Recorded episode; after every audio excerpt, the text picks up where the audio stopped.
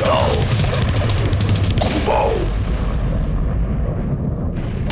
Sejam bem-vindos a mais um podcast do Metal Global. Hoje temos conversa com John Tardy, ele é vocalista dos veteranos Obituary. Os norte-americanos estão de regresso com o seu 11 disco de estúdio, intitulado Dying of Everything, que sucede ao disco homónimo editado em 2017. Os Obituary vão passar por Portugal no dia 4 de fevereiro, juntamente com os Trivium, Evan Burn e Malevolence. O concerto acontece na Sala Tejo, em Lisboa. Como eu disse então, conversa com John Tardy, vocalista dos Obituary, para contar um pouco mais sobre esta novidade Dying of Everything. John Tardy, dos Obituary, no Metal Global. Metal Global. Hello? All right, hang on. Did every all these settings here? All Hey right, there. how's it going? Everything is Hey, good. first of all, I don't know if you were expecting Donald, but this is John. I hope Ye- that's okay. Yeah, it's perfect. Okay, yeah, we just got done jamming. Yeah. And uh, done interviews kind of getting overlapped and getting a little behind schedule, so I hope it's okay. It's okay. No worries. How did the jam? How did the jamming go? Awesome. awesome. We're playing some new songs. You know, we're learning a bunch of new songs. We'll play like three of them on the uh, Trivium tour. Um, but then we have a special show that we're doing when that tour is over in London. We're doing one show, and we're going to play, you know, I don't know, maybe seven or eight songs off the new record. So uh, it's fun. We haven't, you know, this album's been done for two years. So, uh, I mean, we're just ready to go. This thing comes out on Friday. We're all excited and, and uh, just starting to practice the songs to get ready for live. So it's pretty cool. yeah. Do you feel like this album is old already for you? No, I mean we did a pretty good job once it was done. I mean, me and Donald just sat on it and tucked it away. We didn't even give the band members it or anything. So we're like, just everybody forget about it. So now we got to break it back out again. So it's starting to feel new and and uh, it, it's pretty cool. Yeah, and you know the title track "Dying of Everything" really sums up what the two years of COVID COVID have been about.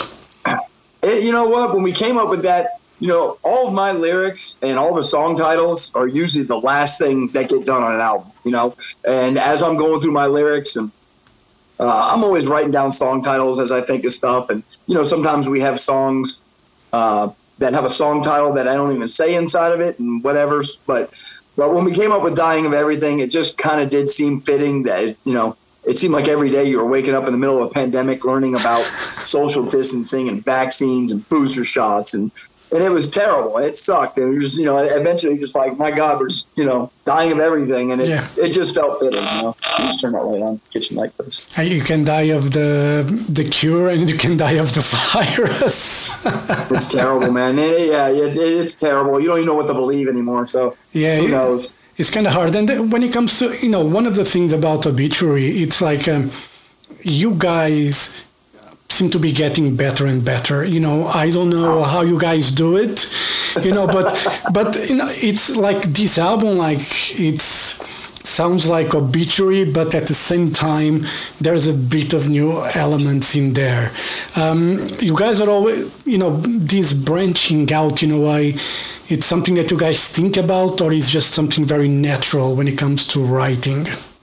Yeah, I mean, we certainly do not struggle to write music. Um, you know, we also take our time with it. We're not a band that does an album every year or every other year. Like, feel like we have some type of schedule we're supposed to keep. You know, um, before Back from the Dead, it was four or five or six years or something. Before Frozen in Time was six years. Uh, you know, this album wasn't necessarily. It's almost. I think it's going. Our last album's going on five years old, but um, like I said, we had it done. It just got kind of two years delayed, but we were bound and determined not to put an album out and be sitting at home. That was just we were not going to do that. So, um, uh, but you know, we, we always collect some ideas and always collecting rhythms and, and, and like I said, t- song titles and just lyric ideas that I get. I'm always dropping stuff down. So when it comes around and we feel like you know we have the time, um, God, it seems like it seems like it's taken us three or four years just to get all the touring done that we Yeah. need to do for an album. Um, it just takes that long nowadays. Um, so when we got the time, but we just sit down and just just have fun with it, you know. Um, you know, the pandemic gave us a little extra time to have the songs kind of mostly written and be able to listen to them and, and feel them out and make some changes and add some cool beginnings uh, and endings and just go over some things. But um, uh, it's fun. I really think that you know, with with every album that we've done, you always you always look back after the fact. Might be years later, uh, but you know, Donald might go, man, I just don't like the way my snare drum wound up sounding. You know what I mean? Or Yeah. um, I wish I could have sung something a little bit differently. Or you know, there's lots of little things that, that happen. Um, but I really think that this album, between the songwriting to the recording to the production, the working with Joe, and, and I think all aspects really kind of came to a peak at the right time. Yeah. Uh, and, and it just seems like it's, it, you know, and we love it. We think it's one of our best albums. So Yeah, I think it's a you know I think it's a phenomenal record to be honest. And you know one of the things you know we see bands they are you know getting over 30 you know almost 40 years of career you know a lot of bands and they're still making records you know apart from kiss uh, it's still important for you guys you know because you could do you know a tour with just you know slowly we rot special or cause of death. You know whatever record you guys release you could make it like a special tour around it and just play the same old classics. But Yeah. it seems for you guys it's necessary to keep writing new music. Is that the challenge to motivate you guys to keep doing this it is cool, you know, and, and it's, you know, it's kind of one of those things, you know, if, if I go see Slayer, hey, I'm no different than everybody else. You know, I want to hear Raining Blood. I want to hear Chemical Warfare. I'm, you know, I want to hear all those songs that I grew up with on Little. You know, Mo, their new albums, all great, and all love those guys to death. But I want to do it. So, you know, uh, believe me, I get it when fans are yelling Slowly Rot and they want to hear Cause of Death and they want to hear all those classics they grew up with. But, you know, at the same time, we need to keep ourselves happy. yeah we love playing our new stuff. You know, we had a, we're having an absolute blast with it. We played, you know, My Will to Live came out, uh, or not, um, The Wrong Time came out right before the Amon Amarth tour we just did, Carcass, um, and uh, it was just awesome. We were playing that every night. Um, the fans were getting into it. It seems like they're starting to hear it. Uh, and uh, it was just, it's been a great build up, you know, between some of the singles coming out and now the album comes out on Friday. We'll be getting on airplanes at the end of in the, next weekend and heading to Europe for the first time in like six years. So yeah um, the new songs are fun for us for sure. Yeah, and uh, you know, when it comes to this tour with Trivium, how long are you guys going to play? You guys have any idea yet? I think it's a 35 minute set. Okay, so we really have I don't to. particularly cry about, um, but it, uh, you know, it's it's. I think we're squeezing in about eight songs. Um, so if we play a couple of new songs, that means we literally have to pick six other songs off of uh, you know out of about 150 songs that we have in our catalog. So uh, everybody's got to bear with us. We can't play every song. We just don't have the time. Um, but we'll be back. We got headlining tours getting set up in America and in Europe. Um, and uh, so, you know, we'll certainly be back where we have a, a longer set. We can play more stuff, and we'll probably bring a, a heavier package, if you will. Nothing against the package we're on, but uh, more of a, um, you know, more maybe more of a death metal package. Yeah. Uh, it hasn't been worked out, but we'll see what happens. But Yeah. we've been loving the the opening, you know, for bands, um, especially bands that are a little bit bigger than ours and have a little bit different fan base. Um, not too different, but like the Black Label Society tour we did was. I mean, we had so much fun on that Yeah, and uh, you can see it. Zach has some awesome fans. You know, he's a, he's got a diehard fan base that come out and see him. They're you know they're a little bit you know they're like our age kind of fans, and probably a lot of them have seen the obituary logo, but there was clearly not a lot of them that have ever seen us live. Yeah. and we love that opportunity to get in front of that person and let them feel our music because we really think that live is what we is where we really come to life um, with all the grooves. You know, I don't know if a lot of them just think that it's some blasting death metal or something, which is what we're not. Um, so we like we've been you know kind of enjoying this this spot to be in. So yeah. And did you would you have the notion that you conquer newer fans when you play on these package tours? yeah, there's I mean, no doubt, man. You can see it on their face when we start. Everybody's like this. By about the third song, everybody's like this, and then by the end of the night, you know, our merch girl's coming up and he's like, "Dude, all day, all night long, they come up to me and say we've never seen them before, so give me a T-shirt, kind of thing." So, um, you know, I think it's I think it's good for us. And I think the logo of Obituary it's cool enough to have on a T-shirt anyway. you know? Yeah, you know, I mean, even on most of our artwork, it's not, you know, some type of Cannibal Corpse artwork where maybe an older Black Label Society fan's not going to buy, you know, some gory kind of T-shirt. Um, but we have enough merchandise that's just cool, standard kind of looking stuff, and, and, and they were buying it up and, and loving it. So yeah, and you know, I was reading the bio, and one of the things about you guys when it comes to songwriting that the multitude you guys have, it's keep it simple, stupid. well, we are, you know, we, we don't, a, a, we don't really have a choice. We are cavemen by nature, and uh, that's just the way we do things. Uh, but we're okay with it. You know, we don't try to overplay and get over cute with, with the stuff that we do. Um, but, uh, you know, we just find that, that that's just that slower groove, get into it it just it sounds better on the albums and just sheer out blasting. You can really feel a lot of the instruments in the low end, but live too. I mean, we just really can can get into it and, and hear some of that yeah. just pounding groove, you know. Yeah, and you know one of the things you know we probably answer this question a lot, but it's the first time that we're talking, so I'm going to ask you. You know, Florida was known for death metal. You know, a lot. You know, what was special about Florida for a lot of bands coming out? Was the weather? Uh, yeah, yeah, it's, it's, swimming in the swamp. yeah, you know, I don't know. I mean, it's just kind of one of those things where you know you kind of just grow up, and and a lot of the people we grow up with, like even Terry Butler, who was back in Massacre in the day, and we're starting Executioner, and uh, you know, Alan was in Massacre, and then we had you know friends and atheists, and Deicide was around, and you know, you would go and the interesting thing about that is I don't think we sound anything like Deicide. I don't think Deicide sounds anything like Atheist. Uh, you know, so it's all Florida death metal, but I don't think we all sound the same. Yeah. You know, what I mean, yes, it's death metal. It maybe has some similarities, but we just all grew up kind of, I think, seeing each other and building off each other, and you know, maybe good competition. You know, builds better better bands or something like that. You know, you raise yourself to the level of competition you play through uh, play at sometimes. So, uh, did you felt that competition in a way? Not really, but I'm trying to make something yeah. sound, interesting. it's kind of funny because I, I remember even like when we first started playing, even the smallest of shows, if bands got together and there were some bands, I'm sure some of them aren't even around. I mean, I know a lot of them aren't even around anymore. But, you know, sometimes bands show up and they're just like, well, we're bigger than you. We should play last kind of thing. We never one time said that to anybody. I will open for anybody at any given time, and I will take that. You know, I'll take that spot, no problem. I yeah. will. I will take care of a crowd myself. I don't need to play before or after anybody to prove anything. And uh, but it's just kind of our nature. It's just the way we always were. Just don't care. You know, just hey, maybe that's a good song title. Um, but uh, uh, just, it's it just down. the way we kind of are, you know. Yeah. so. And but the Morrisound uh, studios was very important as well, and not just for death metal, but for a lot of, because I remember I started recording there yeah. as well. There was a lot of, yeah. of other bands that, and uh, now it's Night Castle Studios, like the guys from TSO and yeah. own the, the the studios. But uh, Morrisound was very important as well. It was you know, I remember looking at the record if it was recorded at Morrisound, you know, I'm going to get it.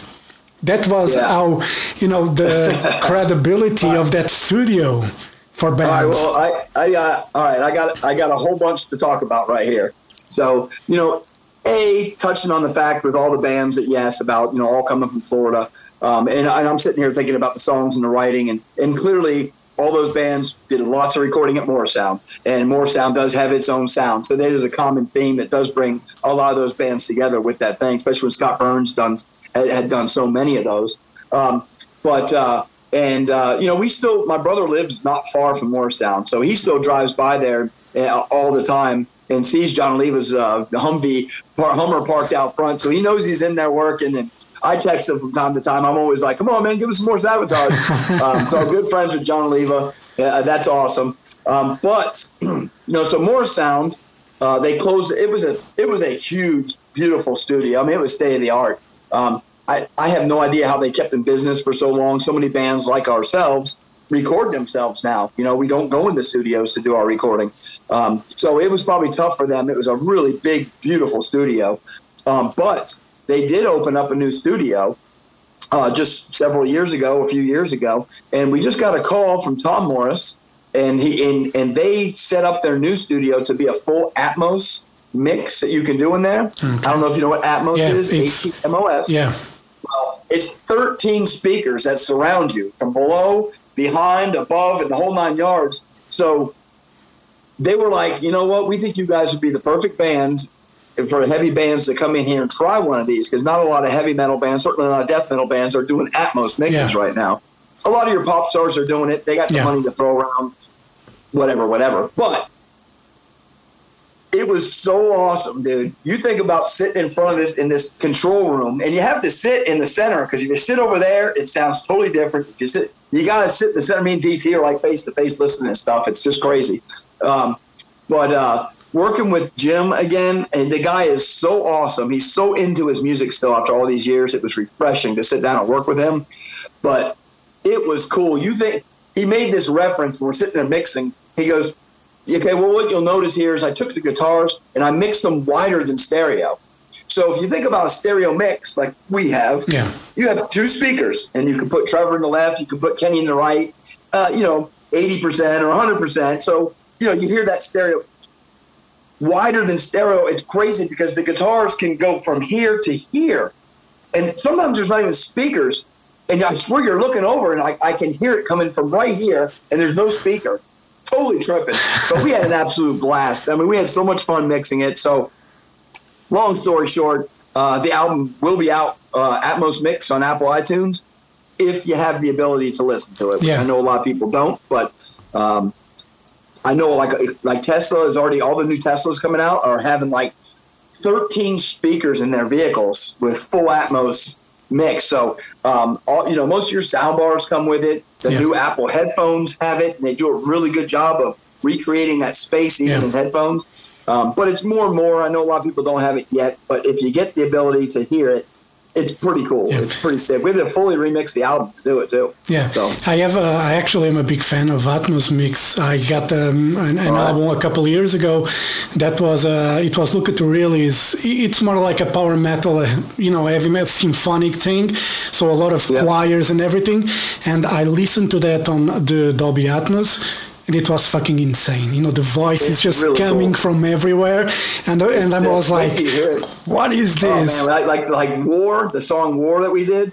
Oh my god, that war scene will have you ducking underneath your chair thinking missiles are coming in and landing on you. it's, it's crazy. It came out great. Do you have an idea when the that will be available on the? It's, I'm pretty sure it's going to be available on Friday the 13th when the album comes out. okay. Um, I'm not 100% sure. I know we're done with it, and it was, should be hand off the Relapse. They're, you know, the files are so big, you can't put it on CDs. Yeah. Uh, you can't buy a CD with the mix on it. It's too big. It's too much information. Yeah. Um, but uh, it's I'm, I'm assuming, and I haven't heard differently, that it should be available on Friday the 13th when the album comes out on Apple iTunes. So Well, I got uh, I got Apple Music, so I'm going to fucking listen to it on Yeah, that I hope they got it ready. I I don't see why they wouldn't. It was done. It's just a simple upload, so they, they should have it ready to go. Yeah. All right, John. Before we go, uh, you're coming back to Portugal February fourth. You know, Trivium again. That package. Um, you get good memories from Portugal. You guys played here a few times already now in recent years. So um, you know, I keep forgetting we had two years of pause because of COVID. Yeah, I know. It's it, it's crazy. to do That Slayer tour was the last time we were there. It's going on six years ago. Yeah. um, totally, totally nuts. And we've never been not to Europe ever since we first went there. We, we've always gone to Europe more in America, and we've done almost. I don't even know. We've done like approaching 200 shows in America over the last five years. Um, even even with the two years off, I mean, we were we were on the road halfway through a tour when the pandemic hit. Literally setting up with the Black Label, and they were like, "Sorry, shows canceled," and Black Label was like, "Canceled, can- tours canceled." And then Black Label was one of the first bands back out on the road. Uh, thank God Zach is just so you know he's such a he's so awesome that he was Yeah. like I don't give a damn I just want to be on the road do whatever you want to me you know so uh, but uh, but yeah it's just it seems like it's been forever um, and, but like I said it also goes back we were not going to release this record without having European shows lined up we really wanted to be hitting the ground uh, when this album comes out in Europe so Yeah. uh, And that- it, it worked out it's finally here Yeah, and during just to wrap it up, during the pandemic, you guys played. Um, you know, you did some live stream shows. How was that experience for you? You know, to play that. You know, without. You know, it's awesome. I mean, you know, the first two were, were kind of nerve wracking because, well, A, we decided the bright idea of doing a Slowly Rotting the Cause of Death album. So we had to go back and learn those songs that we hadn't played in years. So that was one nerve wracking thing. And then it was kind of weird setting up. We did it at ESI, which is a big production company.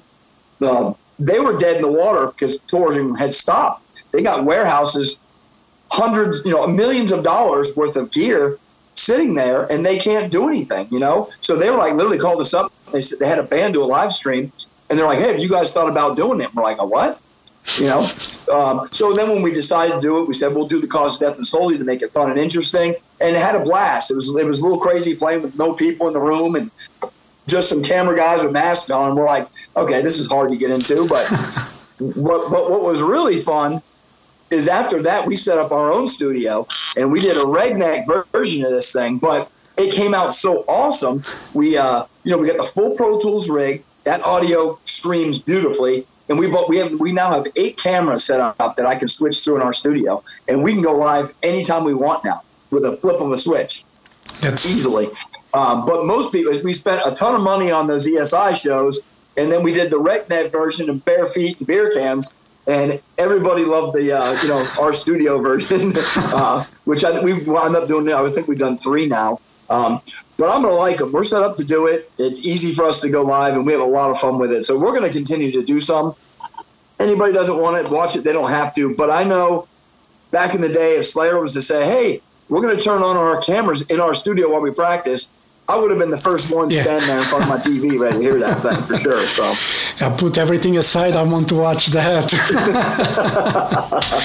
Yeah, I mean, I hope people aren't just watching on their phone. We like to think they're getting their big screen TVs and some big stereo speakers fired up and invite 20 people over your house and have a Yeah. party for it, you know? You know, I watch a few of the stream shows, and I, you know, I put on the TV. I cannot watch on the phone. You know, it's okay to listen to music, you know, with the headphones and everything. But you know, when it comes to watching video and the band perform, you know, I got a 65-inch TV. I want to watch on that. You know, I don't care. Hell yeah. you know, There you go. If you have a big TV, you know, why the hell are you But going? it's just crazy to think how the technology has changed Yeah. because, you know, I, I, I kind of like a lot of the tech, you know, we, we actually built, uh, designed and built or bought a whole new Pro Tools rig too. So we did, during our downtime, um, we revamped and re-upped all of our Pro Tools rig, computers, inputs, everything was redone out there too.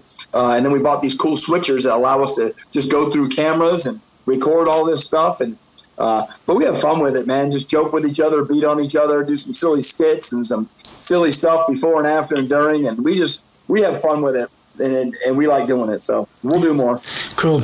All right, Sean, thanks very much for your time. I'll see you in Lisbon. Hopefully, I'm going to have back surgery on Thursday, but Cool, hopefully. Well, good luck with that. Yeah, and but Uh, I think so- it's I live on the day, so the doctor says I have to start walking right away.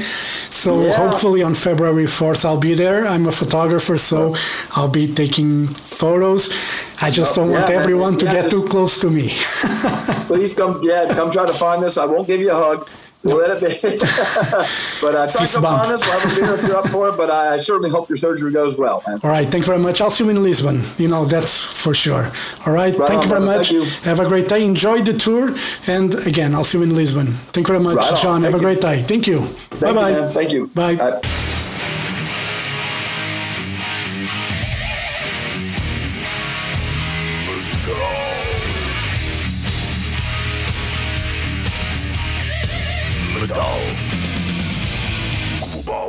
Metal Global foi a conversa com John Tardy, vocalista dos Obituary, para contar um pouco mais sobre a novidade Dying of Everything, o 11 disco de estúdio para os norte-americanos. Os Obituary passam por eh, Portugal, dia 4 de fevereiro, na Sala Tejo em Lisboa, concerto que vai contar com os Trivium como cabeças de cartaz, depois os Evan Shall Burn, Obituary obviamente e Malevolence.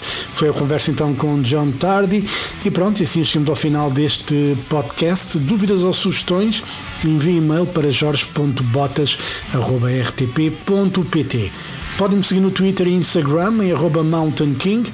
Podem fazer like na página de Facebook do Metal Global e também podem seguir o Metal Global Podcast em Apple Podcasts e no Spotify. E pronto, eu volto no próximo programa. Um forte abraço. Children of the night, you will live through the centuries to come, as I have lived. Good night.